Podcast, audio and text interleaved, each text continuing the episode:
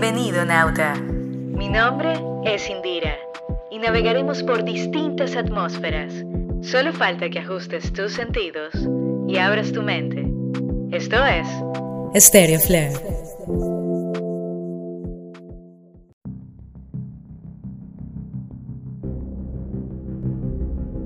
Desde el inicio de la civilización, el ser humano ha sido partícipe de las guerras. Y cuando hablamos de guerra, para muchos está claro que es un conflicto entre dos grupos relativamente masivos, donde se emplean estrategias armadas.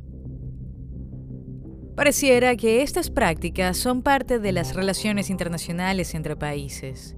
Sistemas económicos, mestizajes sociales, adelantos tecnológicos, genocidios y pérdidas culturales irreparables que han sido lamentablemente la consecuencia de guerras prolongadas y sangrientas.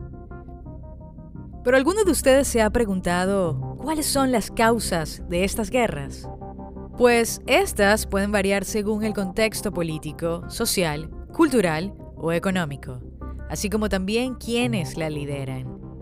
En la antigüedad, por ejemplo, solían iniciarse por motivos de expansión territorial, como sucedió con las conquistas del Imperio Romano o las del mismo Napoleón Bonaparte, por mencionar algunas. Pero resulta, nautas, que las guerras pueden ser clasificadas según sus características. Por ejemplo, la guerra preventiva es aquella que inicia una nación con el argumento de que el otro país debe prepararse para la batalla. La guerra civil es la que involucra a habitantes de un mismo país y en este caso, tristemente, no puede haber injerencia de otros países. La Guerra Santa es sin duda aquella que es promovida por motivos religiosos. La Guerra Sucia. Con esta se refieren a aquellas acciones que se realizan fuera del marco legal o declarado. La Guerra Fría se refiere a la discordia entre dos o más estados que sin recurrir a las armas intentan infligir daños mediante acciones de espionaje, presiones económicas o propagandas políticas. La guerra tecnológica hace referencia al uso de ataques digitales por parte de un país para dañar los sistemas informáticos más esenciales de otro país. Para esto se pueden usar virus informáticos o realizar ataques de piratería informática. La guerra psicológica es la que se realiza psicológicamente contra un pueblo por parte de fuerzas locales o internacionales. ¿Cómo? Hostigando y presionando a la población civil para afectarla económica y socialmente, a través de una campaña mediática con informaciones falsas o tergiversadas, de la escasez e inflación inducida, de ataques y sabotajes a servicios básicos del país.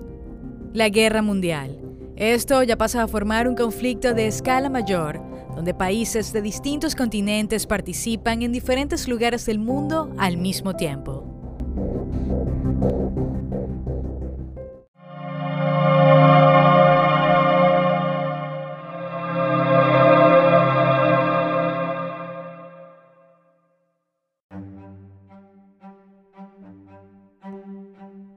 Actualmente se encuentran más de 10 guerras activas. De acuerdo con la información del Council on Foreign Relations, he aquí una pequeña mención a las más destacadas hasta ahora. La guerra entre Israel y Gaza, enmarcando en el conflicto entre israelíes y palestinos que persiste desde hace muchos años, se ha convertido en el conflicto más reciente en el mundo. El conflicto de Nagorno-Karabaj, Mientras el mundo miraba los acontecimientos en Ucrania, Azerbaiyán lanzó una ofensiva contra fuerzas armenias dentro de Nagorno-Karabaj, que concluyó en 24 horas con la victoria de Bakú. Nagorno-Karabaj es una región disputada por Armenia y Azerbaiyán, que se encuentran dentro de las fronteras de Azerbaiyán, reconocidas internacionalmente, pero desde hace décadas ha estado gobernada en forma autónoma por una población de etnia armenia en la autodenominada y no reconocida República de Artsaj. De hecho, Armenia y Azerbaiyán han peleado dos guerras por Nagorno-Karabaj desde la caída de la Unión Soviética. La victoria de Baku en septiembre llevará a la disolución en el 2024 de la República de Artsaj y el territorio será incorporado efectivamente a Azerbaiyán, lo que ya está provocando un éxodo de la población armenia. Mientras tanto, es de esperar que las tensiones entre Armenia y Azerbaiyán persistan. El ataque de Rusia a Ucrania. Tras meses de acumulación de fuerzas militares en Rusia en la frontera con Ucrania, el 24 de febrero del 2022 comenzó la invasión rusa del territorio ucraniano y desde entonces ambos países libran una guerra. Guerra Civil Siria. La guerra civil en Siria comenzó en el 2011 luego de que el gobierno del presidente Bashar al-Assad, hijo del anterior presidente Hafez al-Assad, que gobernó el país 30 años, reprimiera violentamente una serie de manifestaciones en el país y numerosos grupos opositores tomaron las armas. Con el tiempo se configurarían cuatro grandes facciones. El régimen sirio, apoyado por Rusia, las fuerzas kurdas, los grupos opositores como Haish al-Fateh, una alianza entre el Frente Nusra y Ahrar al-Sham, y el grupo Estado Islámico en Irak y Siria, ISIS por sus siglas en inglés. Hasta el momento, la guerra civil ha provocado al menos 350.000 muertes, según estimaciones de la Organización de las Naciones Unidas. Además de 6.6 millones de desplazados, de los cuales 5.6 millones están como refugiados en países cercanos. Guerra civil yemení. Los rebeldes hutíes se levantaron en el 2015 y expulsaron al gobierno de Yemen de la capital Sanaa, dando inicio a una guerra civil que aún persiste. De acuerdo con estimaciones de la Organización de las Naciones Unidas, para el 2020 cerca de 233.000 personas han muerto en Yemen desde el inicio de la guerra civil, 131.000 de las cuales perdieron la vida por causas indirectas.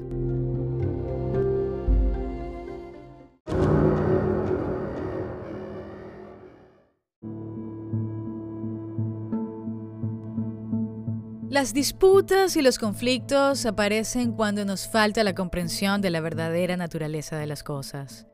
Todos estamos sujetos a la ignorancia y solo tenemos claro una verdad y es que no sabemos nada. Queda de parte de nosotros informarnos y no promover aquello que está fuera de nuestro entendimiento. Porque no se trata de formar parte de un bando, se trata de acabar con lo que nos separa. Así que si te interesa saber más de las guerras actuales en el mundo, te recomiendo que visites la página oficial de Council on Foreign Relations, que es www.cfr.org.